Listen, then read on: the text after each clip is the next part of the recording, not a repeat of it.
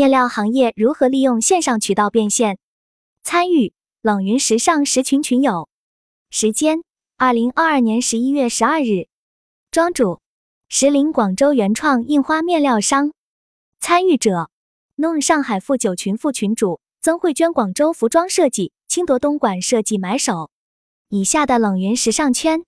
讨论是就行业问题的讨论及总结，这些分享属于集体智慧的结晶。他们并不代表冷云个人观点，希望通过此种方式能让更多行业人士受益。新冠疫情改变了全球商业格局，也改变了消费者的生活、工作、娱乐和购物方式。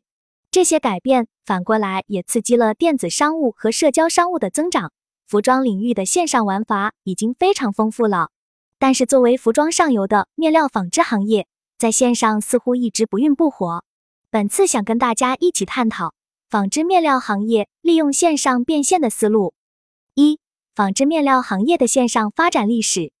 一、早期门户网站主导的电子商务时代下的纺织行业，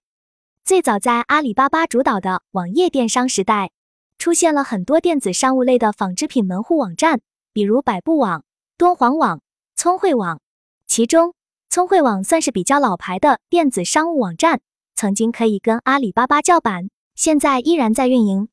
这些网站上会有一些原料类的商家，也是一种供应商，早期比较常见的线上渠道。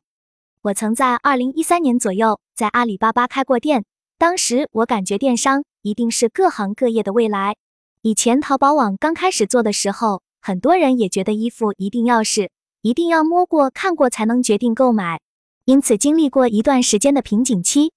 但现在淘宝网已经渗入生活，所有东西大家都可以通过线上购买，面料也包含其中。可惜当时我初出茅庐，没有太多的销售技巧与运营能力，没有深入挖掘客户的痛点，做了一段时间也就没有做下去。并且由于面料行业是非常传统的行业，主流商家还是以线下门店引流为主，即便是在线上交易已经非常日常的现在，行业对于线上渠道。还是处在探索阶段，还不能做到抛弃线下。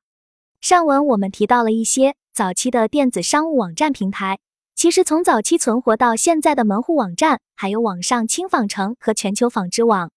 这两个网站都属于中国轻纺城集团旗下，依托柯桥轻纺商圈的资源建立的。他们的受众我不是非常清楚，但从网站排版和图片拍摄来看，风格非常陈旧。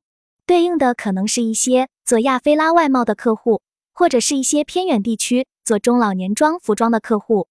早期这些线下规模比较大的实体市场，在电子商务发展早期都进行过探索。广州中大有一个广州国际轻纺城，是中大最核心的市场，他们也有建立一个广州国际轻纺城的网站。他们会主动收录我们这些商铺信息，但是我们没有去打理过。对于这些实体市场而言，线上门户网站的建立主要是拓展自己的服务范围。我印象中，以前开一千六百八十八的时候，也有顺便注册这些网上轻纺城，他们会有人打电话推广会员之类的服务。其实，远离面料商圈的服装商，大多数还是会倾向于一千六百八十八这种类型的网站联系面料商。二，移动 APP 时代里曾经昙花一现的面料平台们，大约在二零一五年前后。当时滴滴快车、Uber 正在进行如火如荼的补贴大战，滴滴的叫车模式也开始催生一个新的商业模式。面料行业也有越来越多的 APP，比如找布 APP，想要撮合商家与消费者，建立更直接的 B to C 模式。当时这种商业模式正在风口上，很多平台甚至融资几千万去做。当时出现的搜布、百布、搜雅等平台也是在市场线下拉人。注册就得五至十元现金，上传要找的面料也得五至十元的补贴。通过这种补贴战术来拉人。不过目前这些平台在中大商圈里很多都销声匿迹了。我大概搜索了一下，还能搜到 APP 的有百布、搜布、优料宝。现在我们回过头来看，当时这些市场上找布平台之所以在烧了那么多钱的情况下仍然没能成功，在于没有真正解决客户与商家的痛点。自然也谈不上使用习惯。从这点来说，面料平台 APP 是失败的。这类 APP 在收集了客户信息与工厂信息之后，他们其实就成了巨大的中间商，他们赚服务费就跟贸易商挣差价一样，只是他们明码标价挣。三、社交媒体时代下百花齐放的纺织人，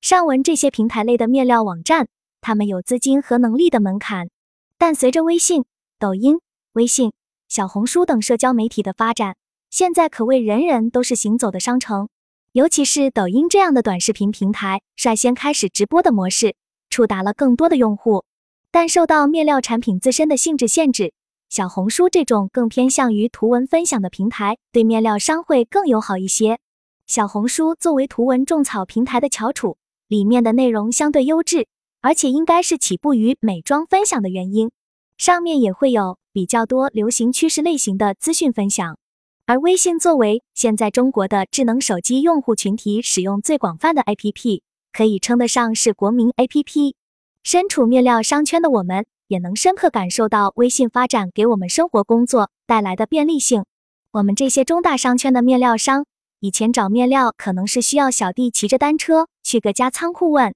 或者找个专门的跟单在柯桥商圈找面料。现在大家都在会拉微信群，在各种群里发广告。打破了很多的信息壁垒，减少了很多沟通成本和环节，也让价格更透明了。二，当前新媒体渗透到各行各业之中，面料行业在这之中的机遇。一，纺织人争先恐后做抖音，他们是如何变现的？为什么面料行业的线上交易发展如此缓慢？可能大家都觉得，由于成品面料的非标性属性，即使相同的面料纹路，不同的成分。不同的印染工艺，甚至同样的成分、同样的印染工艺，出货批次不同，都可能有区别，所以没法用文字准确描述。但随着抖音上的纺织行业商家越来越多，抖音也开始新增关于纺织皮革材质的标准规范了。我研究了抖音里一些卖面料的号，将其分成了四种类型。第一种是做床品、窗帘这类裁剪车缝也比较简单的产品，所以床品。窗帘面料一般都可以卖成品，这个他们能跑通 C 端，客户比较好理解。第二种卖衣服面料的商家，普遍在卖偏中老年的面料，也有一些直播现场开采卖面料的，看热度似乎也不低。但面料比较适合四十五加以上高线城市的中老年群体，可能他们比较热衷自己买布、自己裁衣服、做衣服穿。第三种是做资讯号的商家。街上由工厂或者一手商家做宣传，他们的受众群体以全国各地的各种面料二批商家为主，服装商可能是一些采购开发类型或者服装公司的老板，但是设计师群体感觉应该不会去关注这种类型的号。第四种是一些面料商的老板或者老板娘做自己的人设号，不直接推销面料。观察下来，我个人觉得抖音对工厂会更友好。尤其对江浙的工厂比较有利，因为面料的源头染厂、织布厂、一些后工艺整理厂大部分在江浙，他们可以拍厂，等于给大客户验厂了。像以前不在江浙地区的客户，他们如果有大单子，但是因为对江浙不熟悉，而且江浙厂区分散，每个厂擅长做的品类不同，他们也都不敢直接下单，并且一千六百八十八网站上的商家鱼龙混杂。也有很多经销商价格未必有优势，换面料风险还大，所以即便有大单子，也只能找回之前的中间贸易商下单。但是现在不一样，在抖音加上面料的通用名称进行搜索，很容易就能刷到某个工厂的抖音号，可以直接对接。二、微信的流行让信息壁垒越来越小，面料商得到了什么？面料商对微信的使用主要集中在公众号和小程序。前年开始，就有一些服务商在中大向面料商推销制作公众号或者小程序展示引流。我们没有做的原因，是因为公众号需要搜索，所以客户必须知道你，并且关注你。因此，我感觉拓客的功能少一些，更多的是宣传展示的作用。但是对于 C 端客户来说，这种展示的意义不大。一篇文章就是一个产品的介绍，客户不太会有时间慢慢去翻你的公众号。公众号功能对于二批面料商会更适用，二批面料商会关注自己相关的一批面料商的公众号，以此来获取新品信息。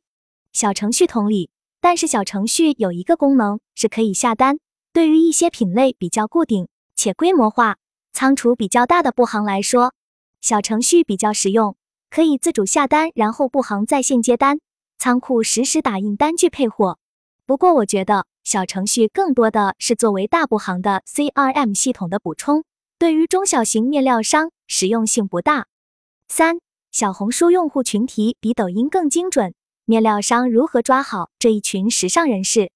如果说抖音主要是靠各种 BGM 来带起你刷手机的节奏，那么小红书就是靠着视觉美感来让大家上头。就时尚领域的用户质量而言，小红书的用户质量很高，而且我发现小红书也有很多 C 端客户，这一个群体以前是我没有留意过的，比如手作爱好者、汉服爱好者、旗袍爱好者，还有很多人喜欢自己做衣服。我曾经带了一些面料给圈外的朋友看。我发现大部分女孩子似乎对漂亮的面料没有抵抗力，她们都是对面料零售需求比较大的人群。如果面料足够特别，并且有溢价空间，C 端客户也是不可忽视的客群。